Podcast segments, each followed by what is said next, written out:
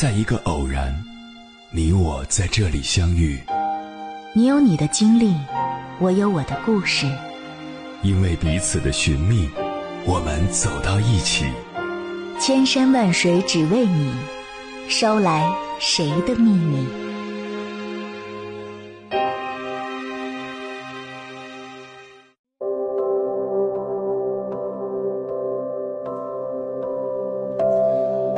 欢迎回来，各位夜行者，这里是正在直播的中国交通广播心灵夜话栏目《千山万水只为你》，深夜不孤单，我是迎波，我要以黑夜为翅膀，带你在电波中自在飞翔。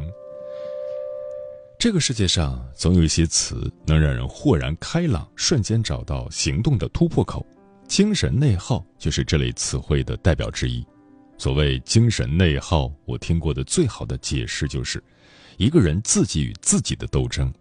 倘若把人生比作一场战斗，精力充沛的人能拿出百分之八十的能量去迎接挑战，但饱受精神内耗折磨的人，还没迎接挑战，大部分的精力都用来和自己干仗了，最终只能腾出百分之二十的能量面对困难，两者的差距可想而知。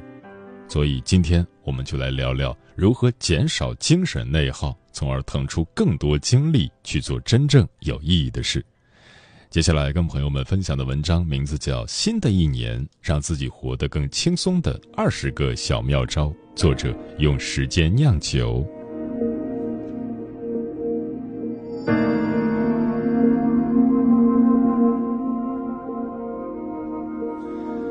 先来说思维认知篇。一开阔眼界，盯紧目标。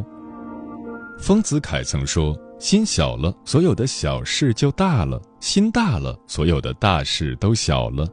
看淡世事沧桑，内心安然无恙。”之前有段时间我很焦虑，工作上也遇见一些乱七八糟的事，于是跟前辈吃饭时，我跟他聊了聊自己的困惑。前辈听完没有直接回答我的问题，而是说了八个字。将军赶路不追小兔。老实说，当我听完这句话，感触并不深，毕竟以前也听过。见我有点困惑，他补充道：“你现在遇到的很多问题，其实压根儿就不是问题。什么意思呢？假设你现在正在参加一场百米赛跑，跑着跑着，你突然发现跑道旁有人掉了一百块钱，你会去捡吗？不知道大家听完这个例子是什么感受？”当时我听完，瞬间有种恍然大悟的感觉，因为我发现自己所烦心的问题，就像赛道外的一百块，虽然诱人，但跟我的大目标相比，根本不值一提。很多时候，我们百思不得其解的问题，绞尽脑汁想要解决的困惑，都只是那一百块钱。当我们站在更高的维度去看待。知道自己的大目标是什么时，就不会再为这些小的诱惑和琐碎的烦心事浪费多余的时间和精力。所以，送给大家减少精神内耗的第一个方法就是，请你问问自己：你现在正在烦心的事，真的值得你烦心吗？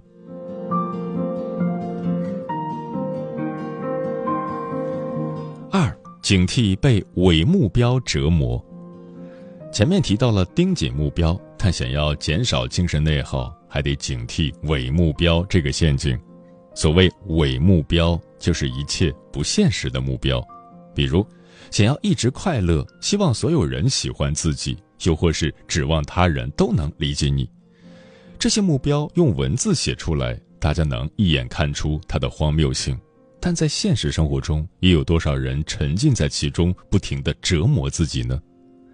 当我们的目标是这些伪目标时，就如同漂泊在大海中的一叶扁舟，刮来的风肯定都是逆风，感受到的也自然只剩下来自生活的打击和摧残。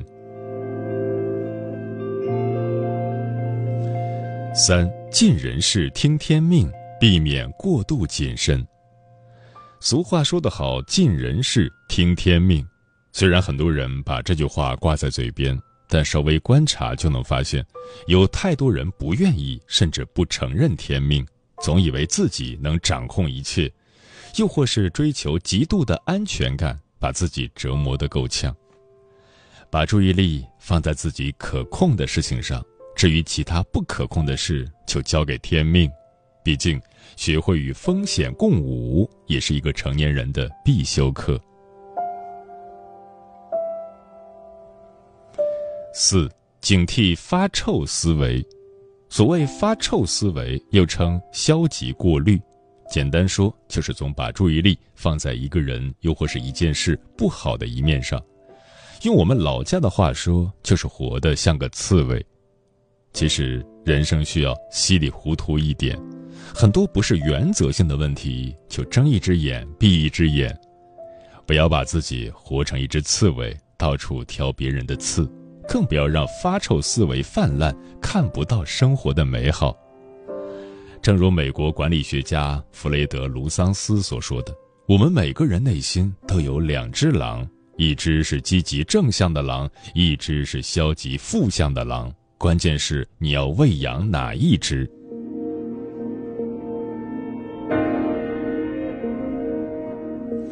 五，学会管理预期。有句话说得好：“期望越大，失望越大。”每次看电影，一些自己期望很大的电影，往往带给我的是失望；而一些原本只是想打发下时间的电影，反而常常带给我不小的惊喜。看电影如此，人生亦是如此。很多时候，我们精疲力尽，感觉很累，就是因为期望过多过高，所以感觉生活哪里都是扣分项。试想。如果一个人得到的反馈总是负面的，精神内耗怎么可能会少呢？所以，当我们少一点期待，用一种体验的心态去面对未知的一切，反而会轻松很多。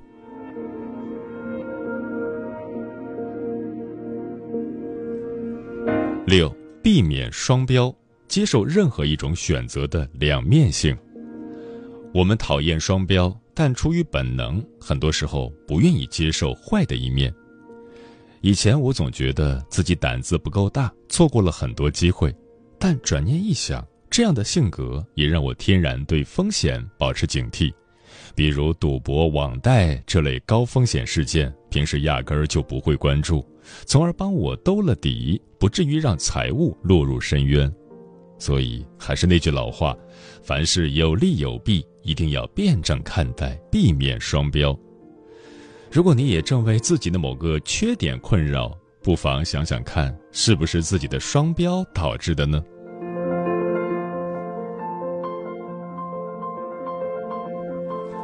七，停止自我打击。最近几年有个词特别火，PUA，即通过打击别人的方式建立自己的权威。虽然我们都痛恨别人对自己 PUA，却在不经意之间对自己 PUA，把自我反省变成了攻击自己的武器。海涅曾说：“反省是一面镜子，它能将我们的错误清清楚楚地照出来，使我们有改正的机会。”但有些人却把这面镜子用成了哈哈镜，让自己在自省中一步步失去自己。可能有人会说。那从自我反省到 PUA，两者之间的判断标准在哪里呢？答案就在于你是往回看还是往前看。前者是为了保障以后不犯类似错误，而后者则把重点放在了往回看，忙着给过去打分，找到不好的地方指责自己。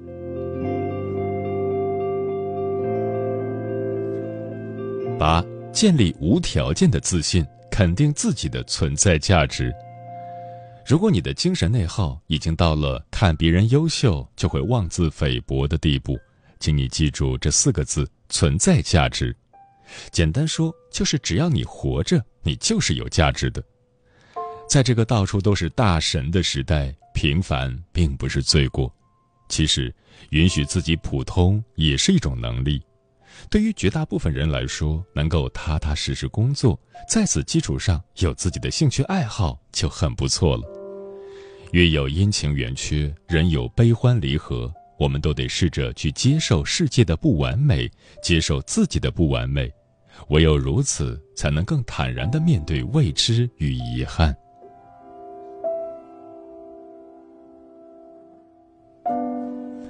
九，知足常乐，用锦上添花的心态去生活。知足常乐这四个字，估计大家都看烦了。但亲身经历过七二零特大暴雨灾害后，让我对这四个字有了更深刻也更具体的认识。具体到什么程度呢？毫不夸张的讲，在很长一段时间里，我上厕所冲马桶都能感到幸福。因为当时洪灾导致郑州多处水库受损，我们小区也因此停水大半个月，上个厕所都麻烦。也正是这次经历，让我对知足常乐有了更深刻的理解，开始用心感悟并享受自己拥有的一切，哪怕是一次美好的日出，一场暖心的电影。当然，知足常乐并不是安于现状、不思进取，而是提醒我们。即便是在最糟糕的时刻，我们也并非一无所有。要学会打开发现美好的眼睛，用心感受当下的幸福，努力用一种锦上添花的心态去生活。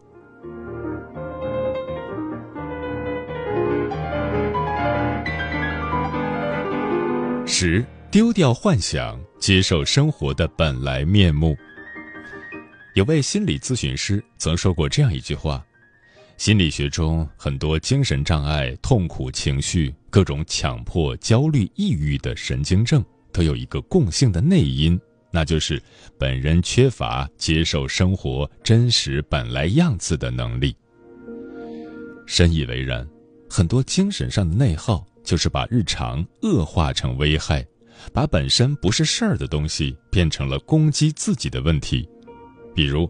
迷茫、焦虑其实都是正常的，都是生活的常态，没必要把他们当成很可怕的事，到处求医问药寻求帮助。又或是电视剧看多了，活在幻想里，不肯接受现实。以前很喜欢看一些励志电影，每每看到男女主逆袭的时刻，就觉得无比振奋。但长大后，对类似的剧目越来越免疫，因为终于明白。一个人的成长，并不是主角们逆袭成功的那一刻，而是藏在影片背后那几十秒一闪而过的努力集锦式镜头里，藏在加不完的班、赶不上的 deadline 的努力中，藏在电话、微信二十四小时在线、随时待命的拼搏中，藏在日复一日的刻苦里。这个过程又枯燥又痛苦，所以电影总是一闪而过。但现实中，想要走向成熟，谁也不能避免它。如果抱着舒服的心态去工作，就是跟工作较劲儿，跟自己较劲儿，硬生生把生活给过拧巴了。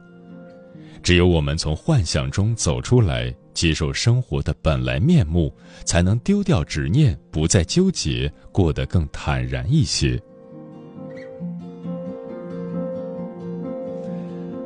当然，关于生活的本来面目，除了上面这些，还有很多维度可以聊聊。比如，我们还得学会接受人的多样性。正如杨绛先生所言，我们要克制自己去纠正别人的欲望，犯不着为一些自己看不惯的人和事浪费自己太多的时间和精力。篇幅原因不再展开。再来说实用方法篇。前面那部分，我们重点分享了一些思维认知层面，让自己少一些精神内耗的建议。下面从方法论的角度，也分享十个能让自己更开心的小妙招。一显性提示，所谓显性提示，是说根据自己的目标创造大量的提示。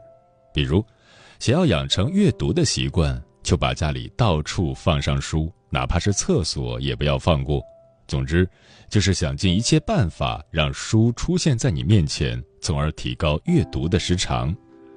而对于想要减少精神内耗的人来说，可以把前面的思维认知篇中你经常忽视的内容写下来。比如，我就在电脑前贴了三张纸条，提醒自己盯紧目标，要学会将军赶路不追小兔。二，主动安排休息时间。我见过太多朋友发给我的日计划，从早到晚全都是任务，没有一丝休息的空间。时间管理可以有效帮助我们提高效率，但并不是为了把我们打造成一个工作的机器。建议大家每天留出两个小时的空白时间，一方面是为了降低被人打扰导致节奏混乱引起的焦虑，另一方面可以有效提高行动的动力。当你知道自己完成每日任务后就可以获得一段时间的休息时，对任务的抵触情绪自然就会大大降低了。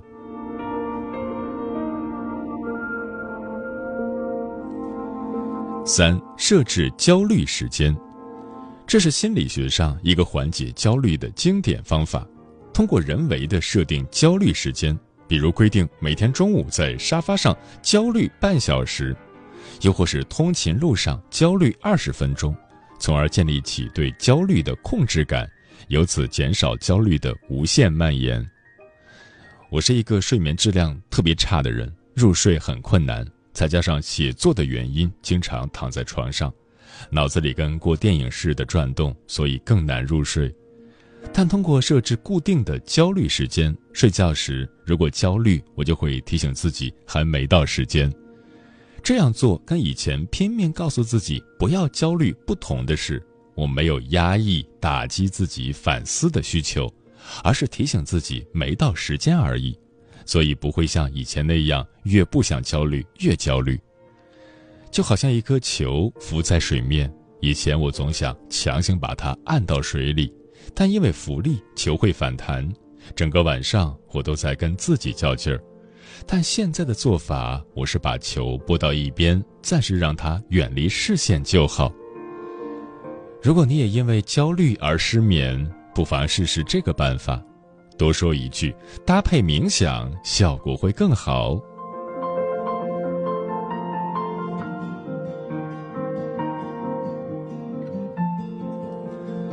四物品上的断舍离。永远记住，生活的主角不是任何物品，而是你自己。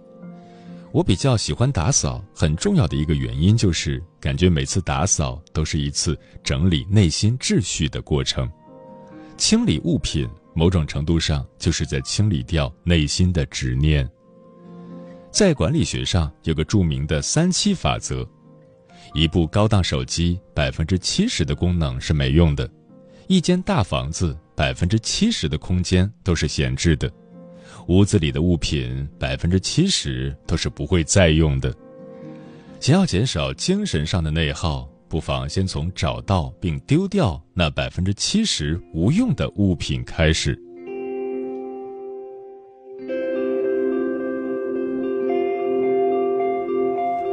五、信息上的断舍离。虽然信息化的快速发展让我们足不出户就可以看遍世间繁华，但与此同时，一大股负面信息也强行涌入到你的生活里。必须承认的一点是，其实绝大多数人都没有进化出快速处理庞杂信息的能力，很容易陷入信息焦虑。所以，想要减少精神上的内耗，就必须有意识地控制信息的摄入量。六，尽可能远离让你产生负能量的人和事。有句话说得好：“懒人会教你如何偷奸耍滑，小人会教你如何坑蒙拐骗，牌友会催你快点出牌，酒友会劝你不断干杯，负能量的人会告诉你世间险恶，做啥啥不行的一万个理由。”所以，除了物品信息上的断舍离。我们的人脉也需要来一次彻底的断舍离，远离那些让你产生负能量的人和事。正如积极心理学之父马丁·塞里格曼在《活出最乐观的自己》一书中所说的：“面对周遭那些容易带给别人负能量的人，如果你不是一个心理医生，不能有强大的心智去消化别人的负能量。”那么，默默远离和屏蔽应该是最好的选择。余生很贵，无论爱情还是友情，都要尽可能远离不停消耗你的人。至于为什么加个“尽可能”，就是人生在世不可能事事如愿，我们能做的只是最大概率的朝着正确方向努力。人生苦短，远离错的人，才能遇见对的人。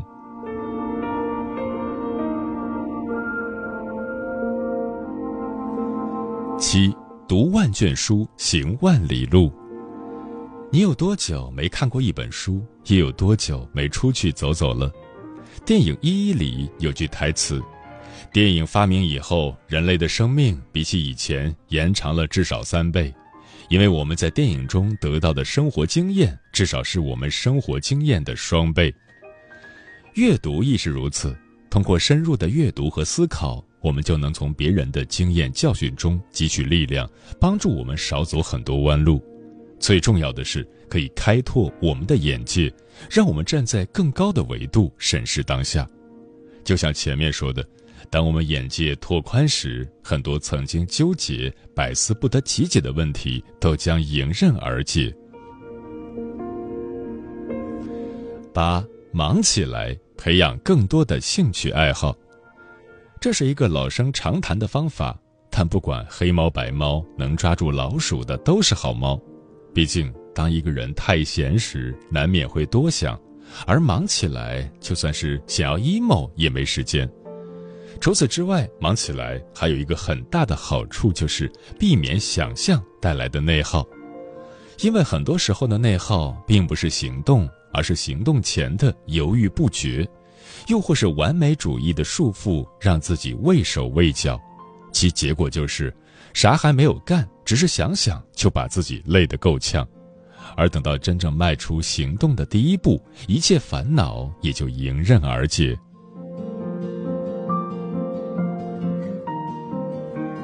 九，记录幸福。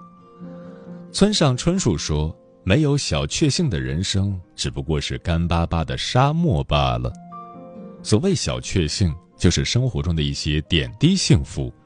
它不需要是升职加薪、找到一生挚爱之类的大幸福，而是一场久违的大雪、一顿愉快的晚餐，又或只是在等地铁时恰好到站这种生活中的小事。记录它们最大的好处，就在于可以提高我们感受美好的能力，把曾经因为忙碌而忽视掉的幸福给重新找回来。正是这些记录，让美好聚集，唤起我们对生活的热爱。现在，我的日计划、周计划乃至月计划，都特意增加了小确幸一栏，推荐你也试试。十、观察记录，对症下药。这是减少精神内耗的最后一招，也是最重要的一招。最重要的一招，最重要的一招。重要的事情说三遍，毕竟整篇文章更多是关于共性困惑的建议。想要真正减少你的精神内耗，还需要通过记录的方式分析自己的 emo 时刻，从而更有针对性的寻找解决方法。幸福是一种状态，更是一种能力。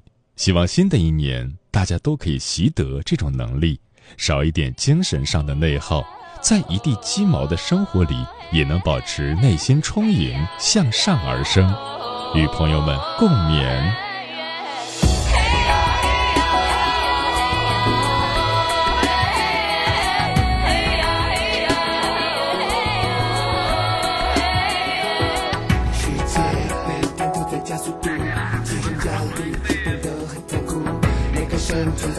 星球的生物，似乎都能避免有时被欺负。